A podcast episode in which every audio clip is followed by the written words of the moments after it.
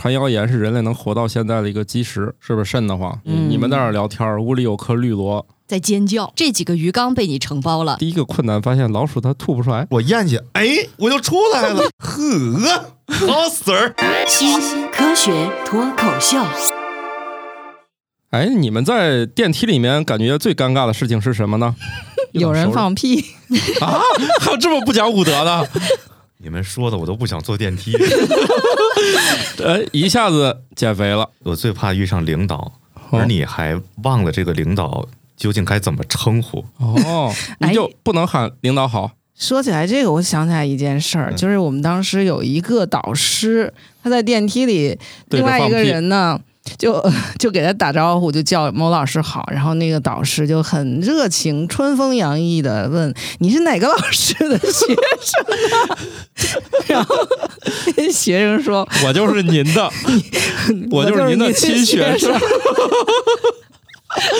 呃，这种情况下是老师社死还是学生社死？我觉得都是双杀吧。双向奔赴是吗？还差几层 这教学楼电梯，不会很高太高？但是电梯很慢。啊，对，当然了，这也是一个时间相对论的问题。当然，俩人可能都会觉得时间过得特别慢啊。大家正在收听节目是《生活漫游指南》的一个子栏目，叫《新科学脱口秀》。我们今天有幸请到了一位特别厉害的，号称这个做节目特别厉害的，嗯，咋称呼来着？不是你能换个修饰词吗？什么叫号称特别厉害？对，这这位老师怎么称呼？你就叫小童就行。不是说叫王王师傅吗？呃，下集叫王师傅，哦哦，哦，还在看哪换个点击。率高就是我的。这还测试一下？怎么第一次来我们节目就已经学到了我们节目的精髓？就是，嘉宾经常改名字。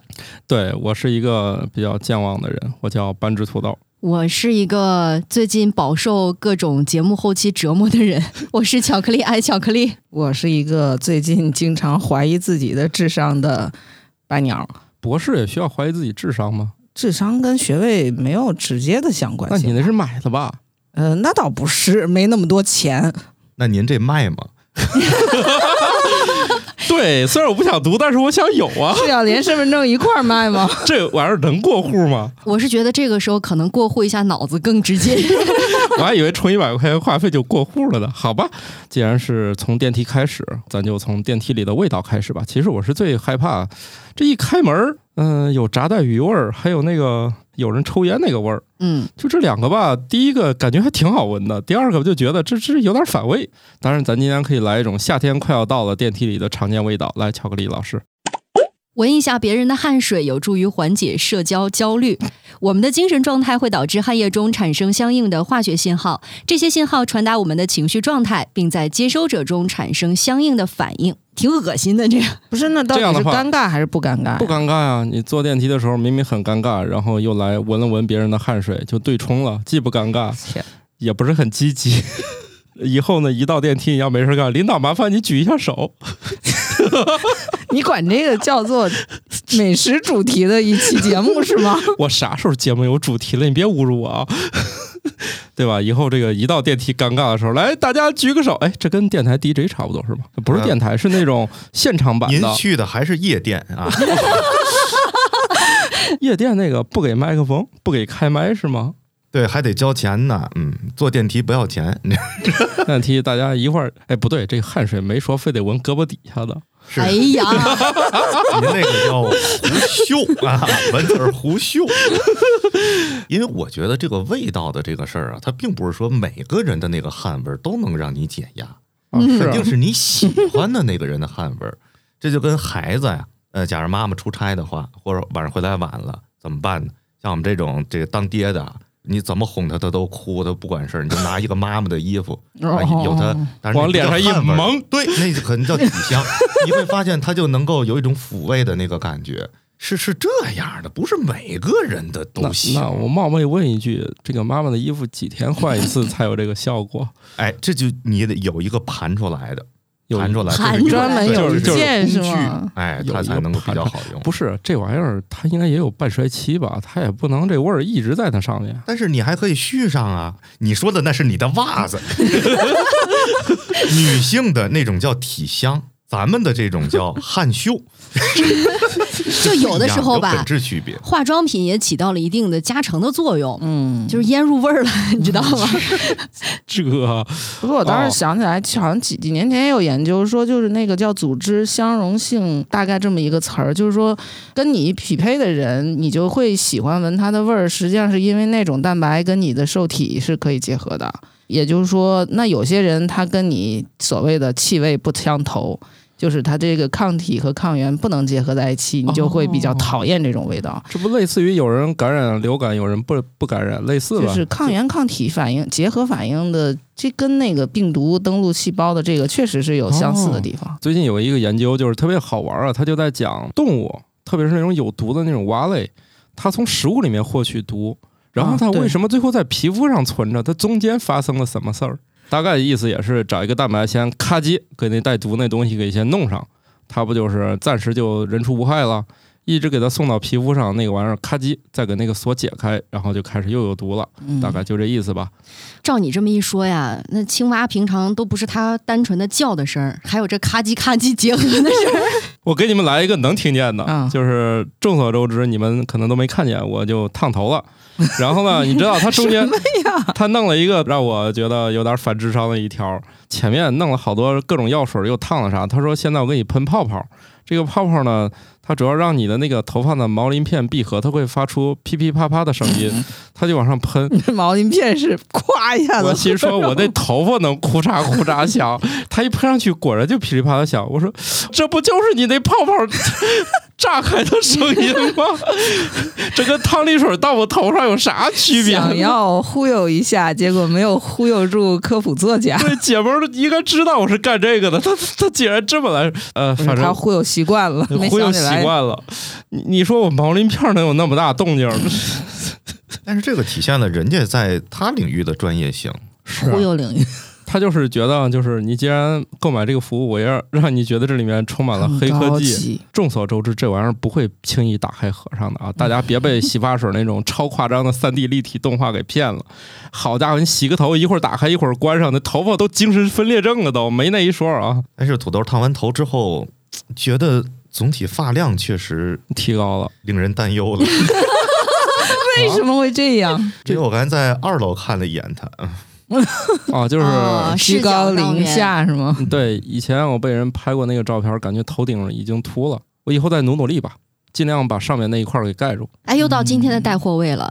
想让自己显得没有那么秃，还有一个补救的小办法，就有一种那个发际线补充的那个粉，它下面带一个粉扑，嗯，就有点像化妆给自己打阴影一样，然后把那个黑色的粉呢涂到你的发际线边缘，嗯，哎，发缝儿当中，因为它是黑色的嘛，嗯。或者是偏棕色的嘛，就会感觉好像你的头发挺多的。那你用过纯吗？秃了一块的用过呀而且这个是很多主持人他们要上台的时候必备的一个小物件儿，我一直以为电视的主持人是戴假发的。是戴呀。但是有的时候户外的其他的节目做一些小小的补充，哦这样的小工具是很有用的。哦，想起我还听友群里互动说的那个，他去澡堂，人家管他借洗发水，哥们儿说没看见我这颗根本没有头发的脑袋吗？大家是不是对光头有什么误解？他们需要用洗发水吗？用洗面奶，哦，那也挺真的假的贵的呀，那不是比徐峥说的贵吗？哦，用洗面奶，嗯，成功的从这个闻别人的汗水，怎么突然就到咔哧咔哧？听别人的声音，来，我们换一个听声吧。研究人员录制了番茄和烟草植物发出的声音，类似于爆米花爆裂的咔嗒声，音量和人类交谈的声音相仿，但频率很高，超出了人耳的听力范围。是不是瘆得慌？你、嗯你们在那儿聊天儿，屋里有颗绿萝，在尖叫，最近没没没给它喂水，浇水。所以小朋友是不是能听到？超声波那够呛了，已经超出人耳的那个能够听到的范围了。小孩儿能听到的是那种低的吧，还是高的？高高的，高的。哦，因为在前几期的节目当中呢，我们做了一个小小的测试，我给大家呃放了一段儿这个音频，尤其是高频段的声音，一直到一万九千赫兹，嗯，很多听友说可能超过一万五，基本上就听不到了。对，但是我觉得也跟内容有关吧。你要用超声波骂我，说不定我还是能听见呢。超超声波了，都已经超出两万赫兹，哦你怎么听见？好的好的，我就说那个高频点儿的，假如说是骂我，说不定也听见了。因为他可能有时在一个房间里，虽然没有人，嗯但是土豆就会有些恍惚的印象。谁骂我？是那植物都在家唠嗑儿，这还有什么秘密可以言呢？要么说你这脑仁疼了，这旁边那太吵了。这么一说，这家里还能养养东西吗？嗯，哎，你说有没有这么一种外置的器械，能够让你听到这些声音？你会购买吗？我听这干嘛？它也没有什么有意义的，就是你俩不好交流，你知道吧？就是不用交流。比如说，你要是你现在去热带植物园，你是视觉的效果，嗯，跟闻到它的香味儿啊或者臭味儿那种，突然给你发一个耳机，你会发现就噼里啪啦那种毛鳞片打开的那种声音都在这里面回响，有我觉得点那个听风的那种感觉是吧？挺挺新奇的一个体验。我觉得不光是听到它的噼噼啪啪的声音，最好还能够带翻译，就让我知道他们聊点啥。这个我特别好奇。翻译哦，这倒是哈，我能当这个翻译你，想怎么说怎么说？我我能翻译。这让我想起在大学时候啊，我跟身边的几个朋友，我们有一个特别无聊的爱好。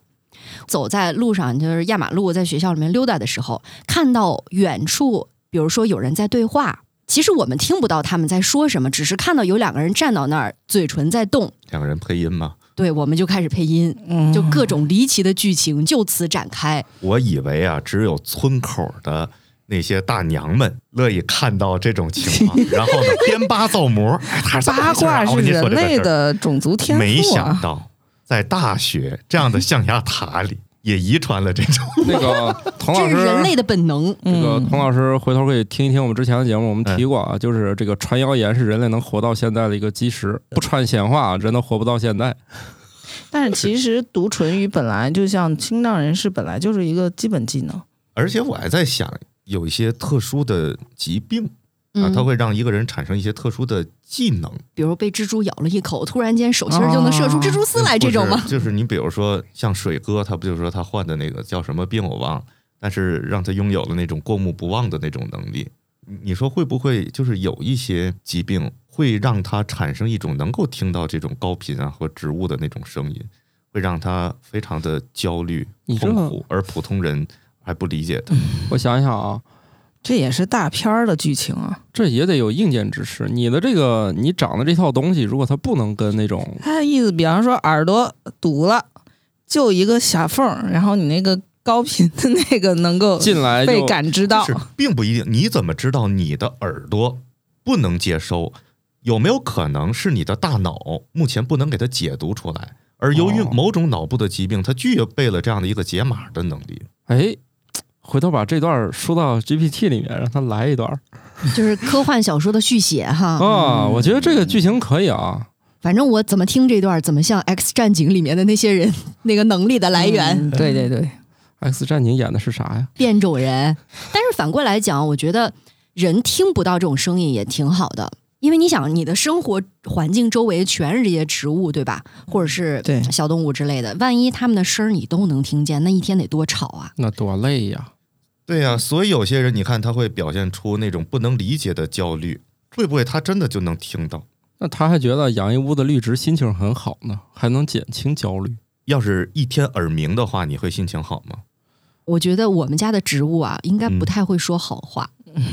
你老不给它倒水，能在我们家活下来的植物也挺不易的，所以我觉得它应该不会说太多的好话。不是，其实我是有一个好奇，就是我看这篇文章，它只是说它会发出声音，它这个声音未必是交流的目的，因为呃有对方有有接收装置吗？对方有，他们这个交流声未必是植物之间的通信，还有可能是植物跟其他动物的通信。也就是说，就是说有动物有接收器就是能够听到。对，就是认为可能是给动物听的，比如老鼠、昆虫、蝙蝠，它们有可能是能听到植物声音的。所以说，嗯植物发出声音的某种意义，有可能是要跟动物交流，只不过不是人，哦，那有可能就是让这些动物来帮它传粉呗。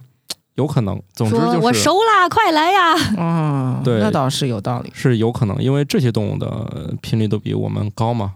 嗯，你要是尤其是蝙蝠，对，你要听蝙蝠在那说话，那不更吵了吗？我还在想，如果真的能够交流的话，也挺好。就是一些最基本的你跟植物的交流。因为我要现在我要去买一个花儿啊什么的植物，我就问人家这好养吗？人家告诉你，坚实坚干，特别好养。嗯，我一直说满不是这么回事儿。啊你说要是真能跟他交流，我可以问那个花儿：“你好养吗？”我可不好养。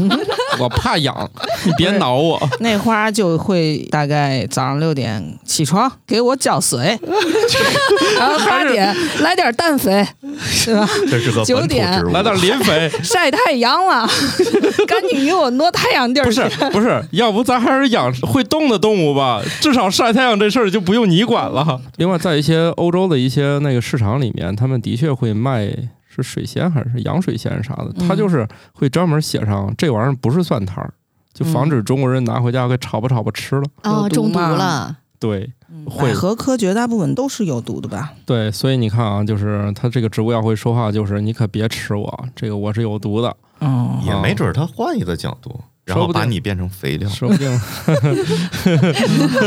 试试就试试。算了吧。盐的浓度决定了我们尝起来的味道是咸、是酸苦，甚至是甜。在一百毫摩尔浓度下，人会尝到咸味儿；但如果盐的浓度超过五百毫摩尔，尝起来是酸苦味儿；如果低于十毫摩尔浓度，则是甜味儿。白岩老师，这摩尔是个啥玩意儿？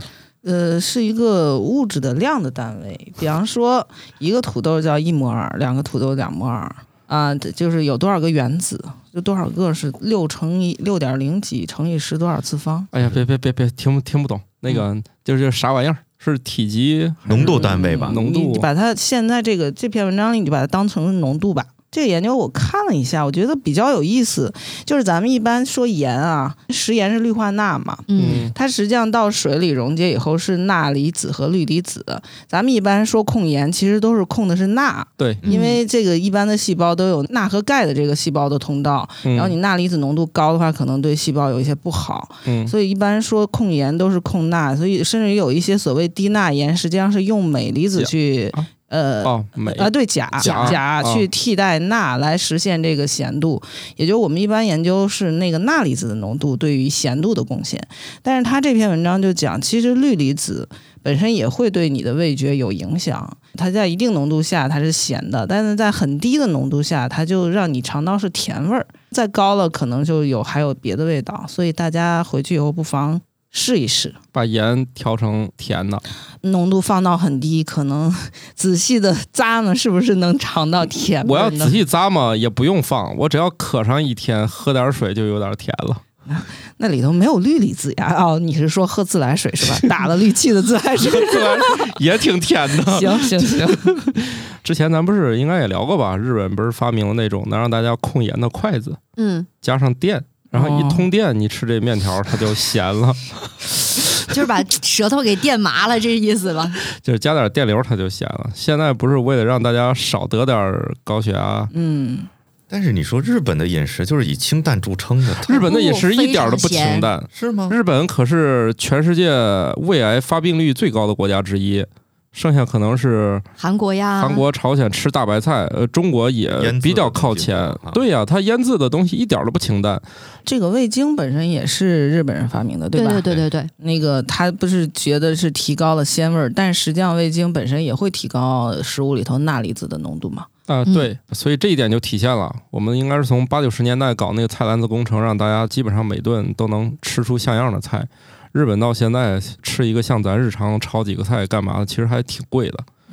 所以他们就只好多吃点那个，弄点那小咸菜啥的。就这玩意儿腌制的，就对那个身体就特别不好。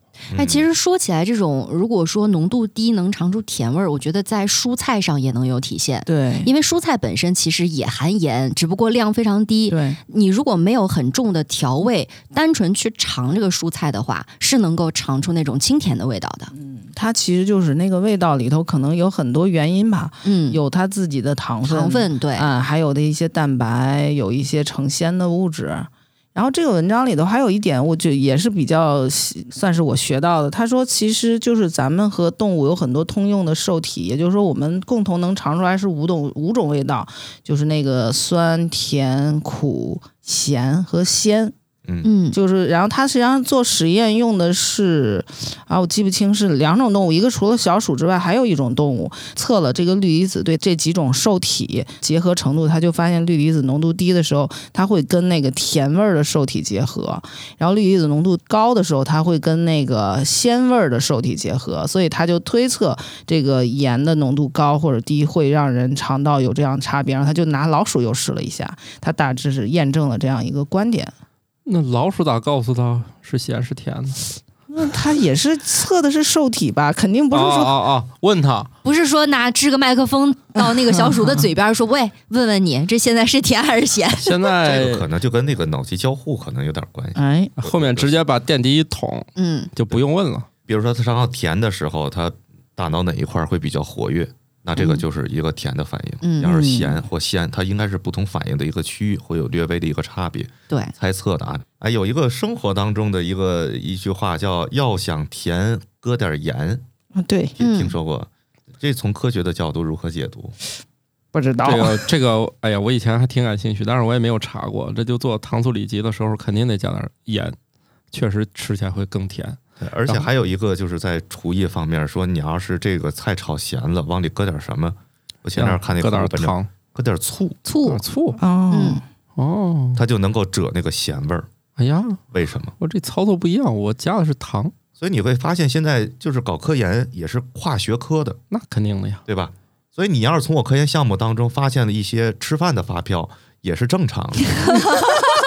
不 是这个，你这个话锋一转，你一乐呀，我就觉得我这名正言顺的事儿啊，让你们说的就好像突突然就发票。刚才我还脑子中在想发票是哪两个字呢？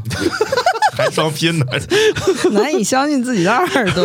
对，怎么就白岩老师他们经常名正言顺的买鱼，啊，对，嗯，那用量特别大，一整整死好多，嗯，是是哪种做法？是 就是饿死啊，电击啊，对，毒死啊！毒死，嗯而很少直接煮啊、挠啊、炖啊什么的。对，主要是他们也不吃，那他们毒最坏，死的鱼，你们会怎么处理呢？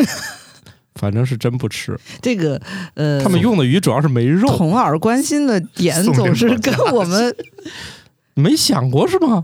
不是没想过，搞得我都有点想知道了。你们得无害化毒死的鱼，处理吧？其实没有，因为 我们一般 一般做完以后就不需要，你没什么可以无害化的东西了。就是你们用的也没那么毒，你们所谓的毒都是那种常见的是这样的，我们一般你比方说做染毒的鱼啊，用那个斑马鱼比较多，它是那个水生动物的模式生物吧啊，那斑马鱼就两三厘米长。嗯然后呢，你做完了以后，你不是说只是看它死没死，这个就比较低级了。这个大概上世纪八十年代还可以拿这个发论文，现在肯定是发不了文章了。你要呢把它里头的脑子取出来，然后把它的那个骨骼取出来，或者是把它的肝脏取出来，然后也有可能，因为你如果分不了那么细，你就整条鱼，你要把它匀浆，嗯匀浆完以后你去啥测匀浆，匀浆是啥？匀成浆，打碎了就是。啊 鱼丸儿，哦哦哦好的，一定要转化成吃，你们才能听得懂，是不是？对，然后呢？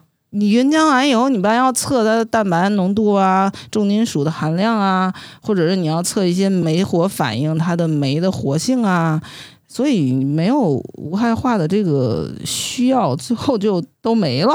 就是您需要取出它的一些内脏哈，嗯，包括脑，就是挺复杂。那为什么不选个大点儿的鱼？它也好操作呀。这个他都能解释。贵，对，他们一次玩那么多，这个而且小的也好整啊，失手的再来一条呗。养殖环境也可以小一点嘛，你用的鱼缸也可以小对少一点。你那实验非得用座头鲸做，那反正就吃的也比较反正多。有生之年这个文章应该就发不出来了。对，你想给那斑马鱼来个几毫克就行了，你非得拿座头鲸做，咱先不说合不合法吧，你得让它吃多少啊？以后学生进到那个实验室，导师可以豪气的说：“这几个鱼缸被你承包了，你大一点的鱼就只能去承包鱼塘了。鱼塘，如果是座头鲸，就只能承包海洋了。嗯我现在想的是两个事儿啊，嗯一个是咱科普节目得严谨，但是这您肯定是知道，鲸它不算鱼 啊。啊。第二个我想说的是哎，，我说是你们座头鲸，我没有说座头鲸鱼。但咱聊鱼的事儿啊，你不能拿一个哺乳动物出来。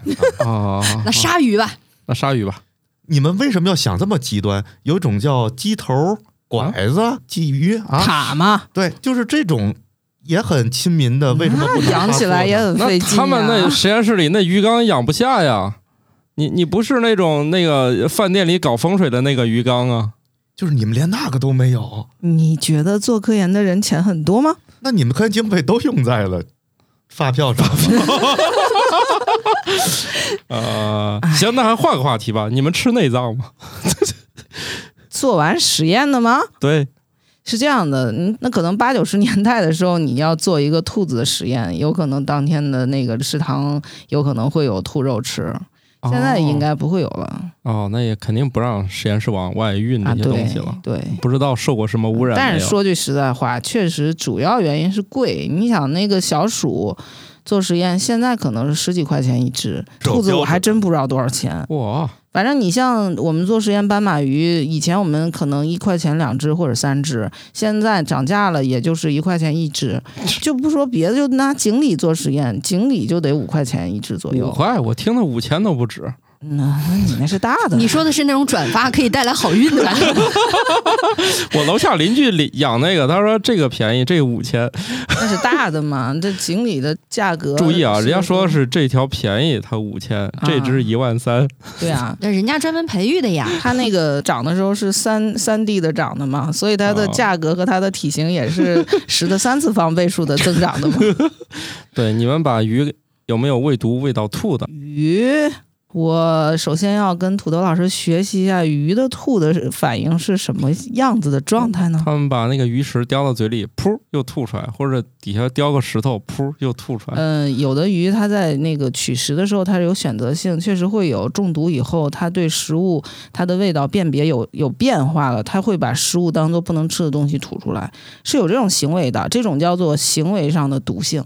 哦，你看啊，就有科学家就拿小鼠来实验了，就跟人一样，有两派，一种说我无论如何我都吐不出来，还有类就是我还没咋地的我就吐出来了。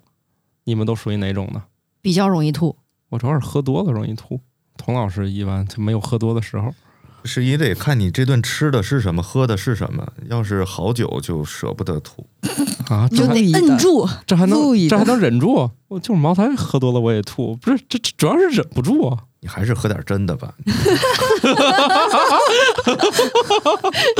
你非得买十块钱三瓶儿的，你 那那也没瓢儿都不止十块钱，行吗？白老师呢？吐啊，行，那我们看看小鼠吧。小鼠会干呕，和人类呕吐很相似。那个，其实这个小鼠呢，估计也有吃坏的时候，它也想吐，但是呢，白岩老师发现的只是鱼跟食物不太对付，吃完又吐出来。这个老鼠也是，估计也是，哎呀，今天这顿吃的不得劲儿啊！但是实际上就是观察起来，他就只会呃，但他出不来，你要不要这么象声词啊？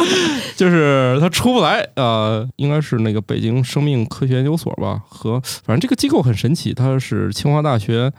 就是反正一块儿弄了一个什么研究机构吧，他就是发现，哎，这个想研究人呢，我也不能找个人，比如说专门找一堆爱吐的人来试验，那不是有点不太对劲儿吗？所以你要研究人的呕吐怎么办呢？就研究老鼠。但是第一个困难发现老鼠它吐不出来，但是他们又不死心啊！当然了，科学家天天不要打我啊，这只是瞎猜的啊。反正最终呢，就是说发现了拿小鼠研究呕吐是没有问题的，只是这哥们儿吐不出来的原因是这个这一节儿太长了，哪一节儿？就是食道这一节儿它出不来，它有这个动作，但是它实在是吐不出来。另外，它肌肉力量比较弱，人倒着喝水，水能喝进去吗？能喝到胃里吗？应该可以吧？对，它是可以的。其实是那个肌肉，相当于一咕噜一咕噜一咕噜给挤的，你就可以认为那个米其林轮胎那个人儿一样，你的那个食道，嗯，然后那一咕噜一咕噜，他们就一直使劲儿，所以你可以倒立过来，然后你喝水，它还会一点儿一点儿给你那个水掐到胃里面。说起来这个吐不出来，其实我倒是见过一个反例，嗯，嗯，就我们家孩子小的时候，他每次一喝完奶，他就会吐。样奶嘛。对，然后其实当时我我我们家那个大姨是医生，他就跟我解释说，你也不要焦虑，他就是消化道太短了。啊，嗯，它是十一指肠，说那个小孩儿的胃就那么大一点点，然后他又很饿，他吃很多，其实就是整个一个满意的状态，所以他很出来了对，很容易就会吐出来。哦，难怪呢。但是小孩儿跟小鼠之间的区别就是，小鼠的那个肌肉力量不够，嗯，它挤不出来，嗯小孩儿能。嗯，还是小鼠珍惜食物。但是你看，在养育孩子过程当中，你为了防止他样奶，有经验都会在拍奶嗝，嗯，那也拍不出来，我就使们那个他的那个气体好像排来之后，他就不太容易样奶了。嗯但是如果你吃的太多，也没有空气的那个对没有什么啊空。间。这个好像必定能拍出一个奶这个事儿还真是，当时我们那就是拍不出来，他总吐，但是他拍不出来。然后呢，拍的可狠了，还是拍不出来。后来有一次，师母给我解除焦虑了，嗯，他说他儿子当年也是拍不出来，他说拍不出来就别拍了，就这样吧，不是孩子吐是不是你们拍的？都很 还 吐的是吗？不拍也吐，不拍也吐，哦做过对照实验了。啊，哎呀，跟科学家聊天真累。我觉得还有一种状况的呕吐，听着挺心酸的。嗯有一部分人减肥，他是靠嗯暴食之后去抠嗓子眼儿，把吃的东西再吐出来。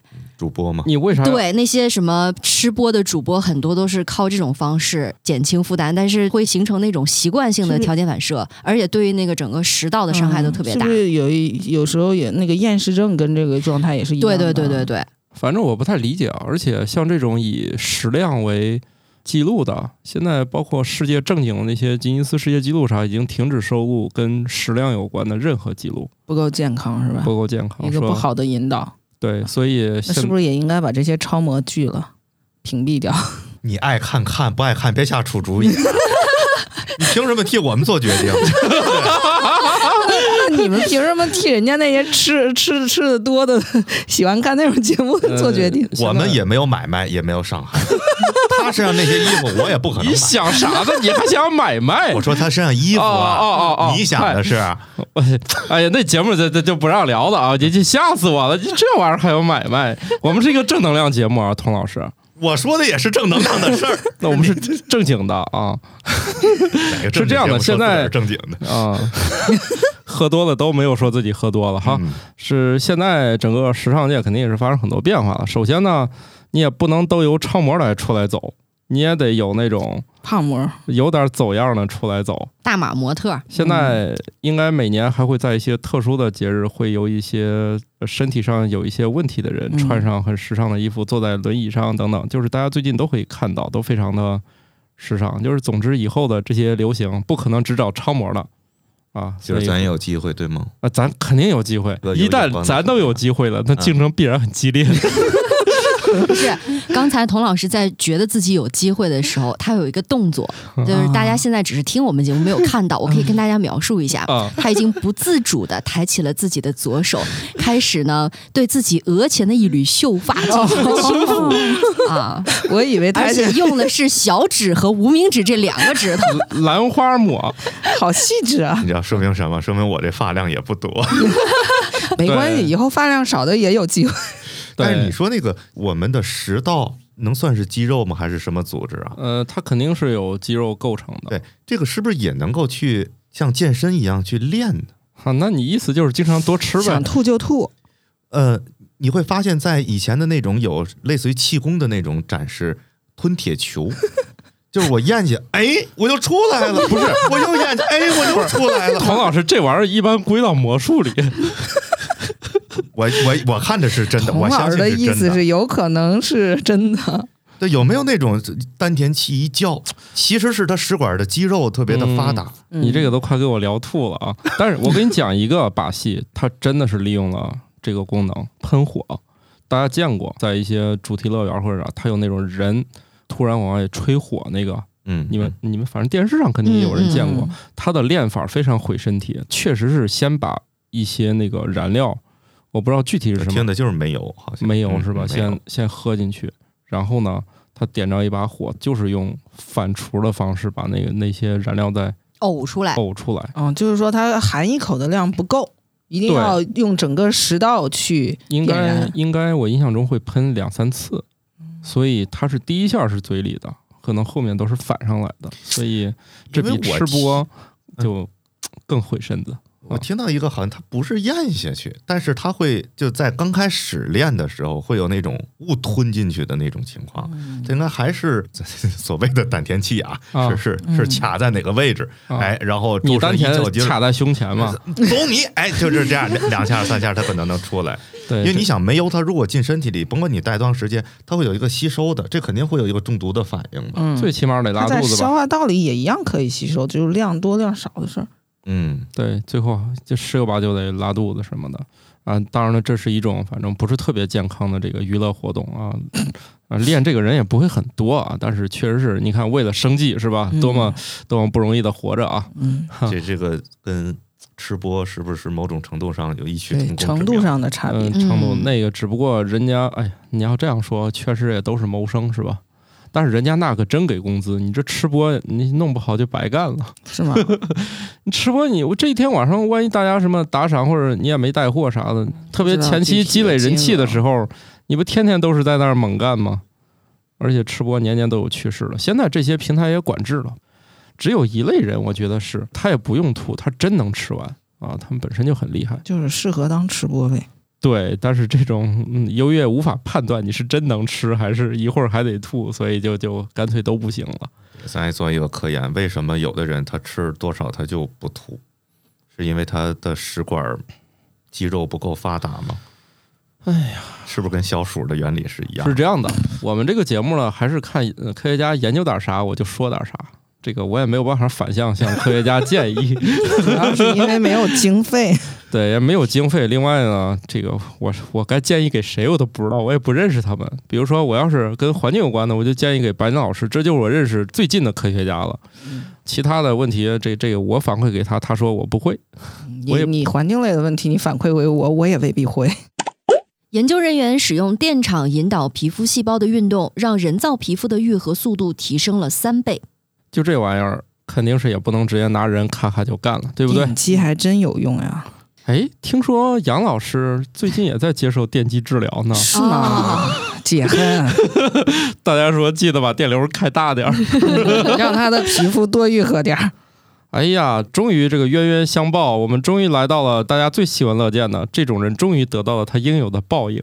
你说这种人得多遭恨啊，是不是？因为一般我们大家想到电击这回事儿啊，都是跟酷刑联系在一起的，对吧？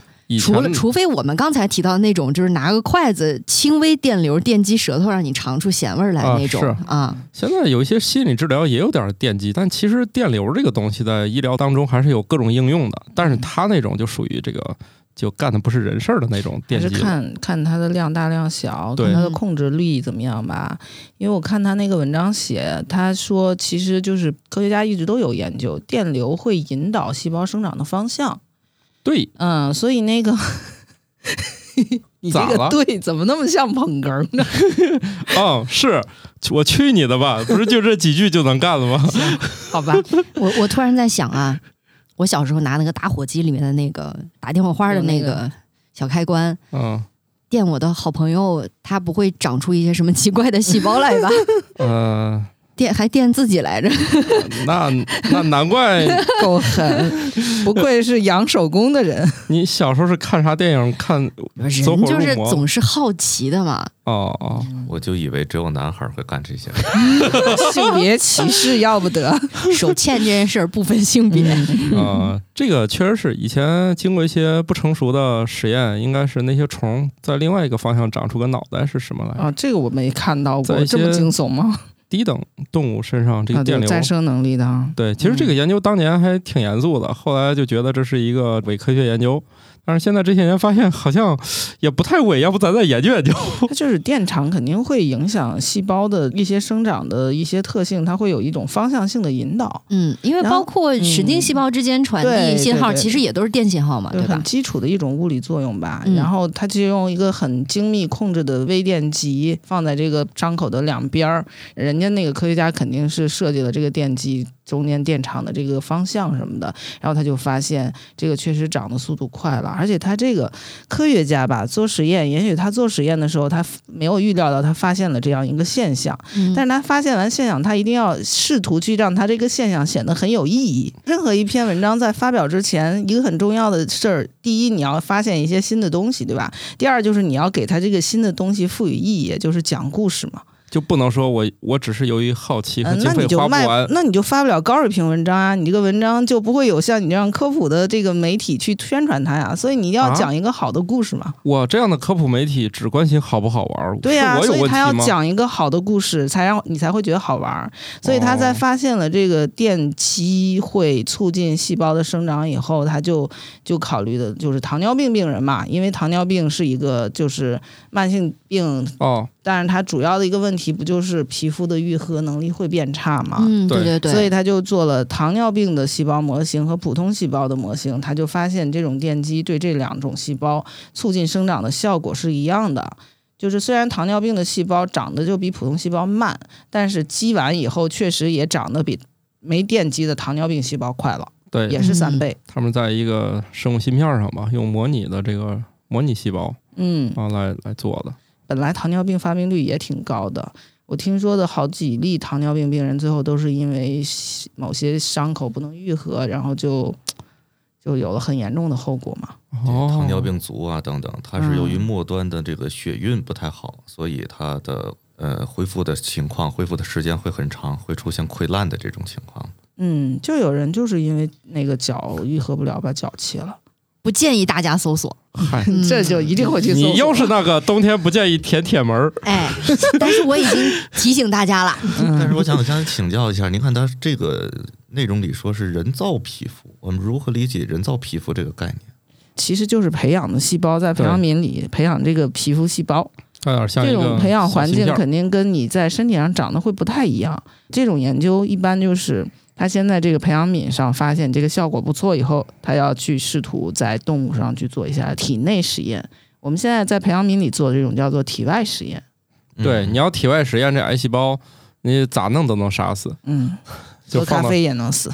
因为我在想，你看有的时候是说这个植皮的时候是吧，需要从亲属啊或自己其他的部位来来来取一块儿嗯，啊。那这个人造皮肤它是由于它的生长周期比较慢嘛，所以不能够嗯，让它在体外复制，然后再贴到自己的身上因为。皮肤它不只是一层细胞，嗯，它是有好几层的，它是有一个组织嘛。嗯，你现在生成的只是这个细胞，啊，对，但是成块儿的，我们所谓可以用作移植的这个皮肤，可能还相对来说跨度比较大吧。皮肤一旦出现伤口以后，它是一个快速重建。你会发现为什么你就是伤口那个地方和旁边的那颜色啥的不太一样，它就是由于它走了一个快速重建机制，它跟你那个皮肤正常生长还不太一样，所以一旦是受伤的，它就是由身体来快速重建嗯，嗯啊，所以结构上略微不太一样。而且你看，刚才也提到了一点，就是这个电击可能会影响它这个皮肤细胞的方向，是吧？嗯，嗯，生长的方向。生长的方向。那能不能就是用这种方式抗击皱纹啊、抬头纹啊之类的？哎，你说的这倒是挺有意对思啊。他这篇文章里好像写了，就是他是研究的是，呃，我记不清是哪个基底细胞还是哪个，就是这个刚才乔老师讲的那个皮肤分好几层，嗯，他并不是说每一层他都研究，他只是研究了其中一层，就是他这个电机会促进它的往往某个方向生长。也就是说，这个后面要走的路还很长。嗯，说不定嗯某一层需要的是电击，那另外一层呢要需要水烟对，弄点凝胶，还有一层要用火烧，嗯，还有一层呢再撒点胡椒面儿，嗯 放点盐，我就差不多了我招，是我说，这个用刑来了，就是本来没啥事儿，呃，愣是给吓坏了哈。不对对，还上上次不有一期节目说要植那个毛发是吧？嗯，毛囊植进去以后，它长得会好，就没有那哦个疤痕了，是吧？啊，对，还有那个什么给猫糊上一块鱼皮，所以鱼皮花生这个东西，什么呀？不是猫在哪儿？啊，我听见这个事儿，我也我也觉得好惊悚，就是猫受伤给糊上一块鱼皮，我以为是驴皮，结果是鱼皮。心说那猫不一天到晚都在那儿舔吗？太香了。好像猫喜欢的是那个鱼体内的那个什么东西，就是跟老鼠类似那个磷脂还是什么玩意儿的哈？哦，就是跟老鼠肉吃起来像是吗？就是可以让它明目的一个什么东西，我也记不清、鱼肝油，啊。对对对，有道理哎，。吃那个毛毛色也会变好看是吗？嗯这个我还真不知道。哎，是有你们那粮猫粮里是有那个能增彩什么的，是吧？我们是想试试，我们家那猫最近有点不太黑白，就是黑白的下面不够了，褪也不知道色了是吗也？不知道是摸多了还是咋的，稍微有点泛黄了。墨盒不够了。对，因为它嗯反正没有就小时候那么黑白了。我记得以前说这个人要是那个烫伤什么的，好像就是用那种是是罗非鱼的那个鱼皮，啊，对，好像是然后。敷在它的真可以伤口上，是帮助愈合哈在临床上已经在应用。那以前罗非鱼应该都是从电厂运过去的。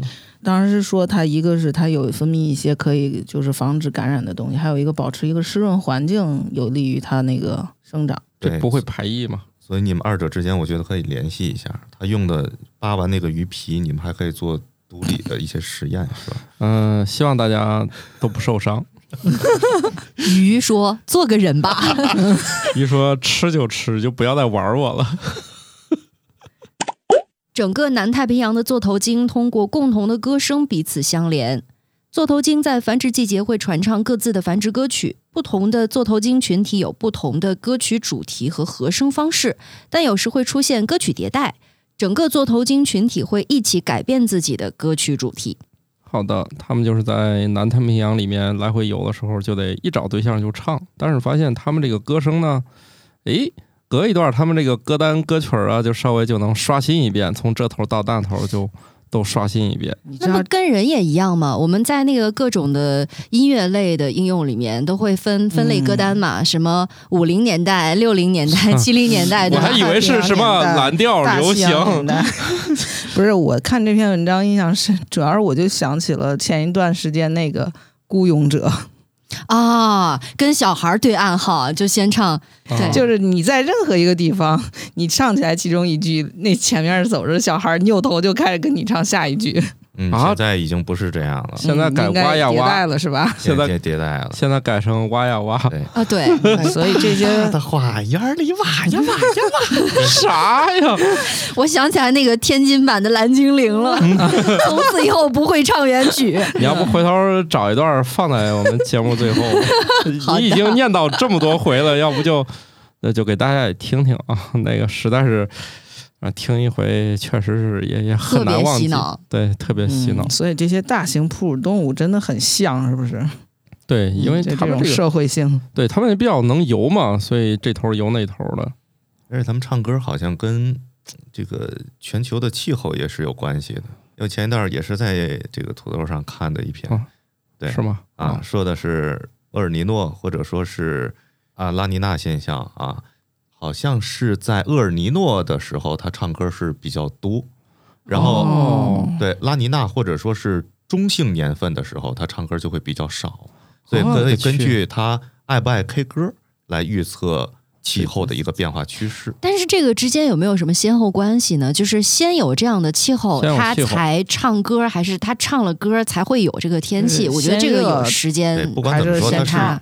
它是一个正相关嘛，至少就嗯可以他们靠研究。在研究的时候是这样，但我估计他可能是是不是按整个这个拉尼娜年啊来统计的这个我没仔细看啊。有点意思。那如果是厄尔尼诺年，它的歌声比较多，是因为极端天气多，它就好热呀，好冷啊，嗯呃，然后那个就是冻得说不出话。嗯，嗯，对中性年份，他唱歌好像也不会变多。那其实厄尔尼诺年的定义就是南太平洋水温异于平常的高，拉尼娜年的定义就是南太平洋的水温异于平常的低。这让我想到了在澡堂子里头，尤其是那种大众浴池，好吧，好水儿啊！啥？这种澡堂文化，我觉得还是得请童老师给大家介绍一下。就是很多南方的朋友可能不太熟悉。没听懂。就是一般啊，就是泡澡，它有河南也属于南方。对，一个池子呢就是普通的温水啊啊，就是温温水，还有一种就特别烫、特别烫的那种水啊它泡完了之后，它会解痒啊，各种。就是老泡澡的人，他一定要选择那个高难度的，就是温度高的。他下来之后，他会先喊一嗓子，嗯就是翻译成普通话就是“呵，好水啊”。天津话不是不京津两地都是这样啊，你想哦呵，好死儿，这就是就是这样。你看，可能鲸鱼它也是我原来们今天节目还带这样体育表演呢啊，这鲸鱼用它的超声波说好损儿啊。这不是南太平洋的座头鲸，这是天津渤海湾的座头鲸。来了就搁钱，好的，你赢了，你赢了。虽然我们电梯开始那一段有点尴尬，但是最后你成功的挽回了我们整期节目啊。之前，而且这个研究不也说了吗？大群体的歌曲可能会向小群体传播，就是大众传播了以后，你再小众的那个群体也会听到这首歌，也学会了嘛。哦是你这样所以下一次做头巾群体唱歌都是 嚯，就是在北好水啊！北冰洋的就是延硕界是吗？对，刚才唐老师这么一说，我都想试试那个好水了。以前我是不洗那个的，不过现在也确实很少见了，也不少，见不到了。就是反正就是那种专门把一个水温弄特别高的，现在就不常见。我小时候也见过，小时候不敢去哎，以后会年年见的，毕竟气候变暖了嘛。啊。那就那那澡堂人为控制就行了哈。那个还真是少泡。嗯，对首先对皮肤不好，再有一个容易不孕不育啊。但是主要是太烫。科托冷知识大放送。恐龙并不是因为意外事件而突然灭绝的。中国科学院古脊椎动物与古人类研究所等发现，陕西山阳盆地内的恐龙多样性在其灭绝前的二百万年间处于比较低的水平。恐龙蛋的孵化成功率直接决定恐龙种群的繁盛与否，而恐龙蛋的孵化需要合适的温度、湿度，甚至二氧化碳浓度。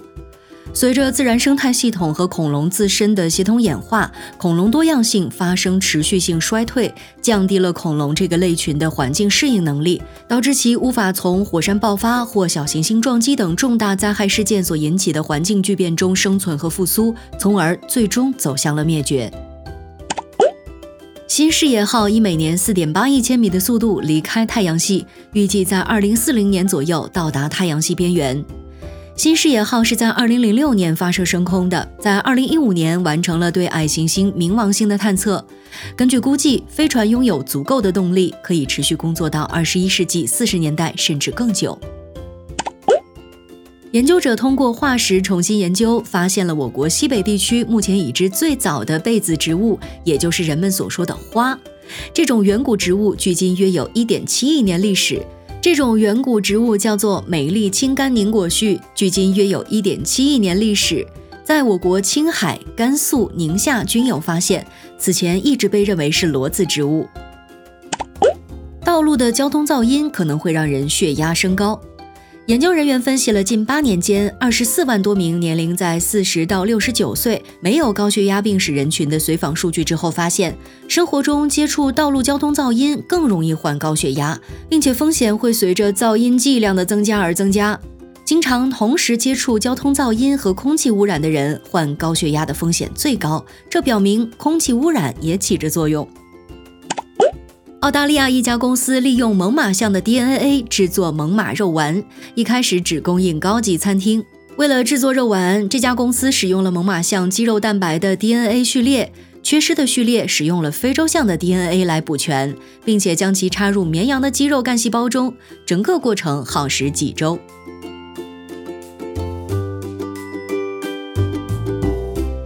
行吧，那我们这期差不多就这样。好，再会。抢答了，不是用“再会”这么高级的词，我是没有想到的。太突然了，就再会了。好，今天的节目时间到这儿呢，也，差不多了，马上要跟您说再见了。接下来进入到我们的广告时间。没广告，呃，我打一广告吧，嗯我打一广告，就是刚才咱提到那个细胞那个事儿，嗯，我今年应该是给有一个书单吧，就是什么中国科普作家协会一个推荐的阅读书单里面，我推荐一本书叫《细胞的秘密语言》，它的封面是白色和绿色两种颜色的搭配，呃，非常时尚。就那本书拿到手上的感觉是很好的，意思是他没打开看过，我看了两页，他只知道封皮儿。我作为一个业界封面，和封底吗？对，你已经学会我怎么写书评了是吧？嗯，这书因为第一章读起来就还挺好的，你买一本书能读完第一章节就不错了好吗？更何况国内也没花钱。但是这本书确实不错，当然它是一本也不算很硬核，但是呢，它也是有一定阅读门槛的，建议有初中以上这个就完成过这个义务教育以后的人们再买。初中读起来应该是刚刚好，家长读起来吧就有点吃力了。哦，你这叫广告。像白杨老师这种还战斗在科研第一线的读也还行。那么这节目就这样吧。好，拜拜。拜拜。新科学脱口秀由生活漫游指南制作播出，节目依然在进化，欢迎提出您的建议，请在微信添加好友，搜索小助手“生活漫游指南”的拼音全拼，加入听友群，用脱缰的快乐和天南海北的朋友们漫游吧。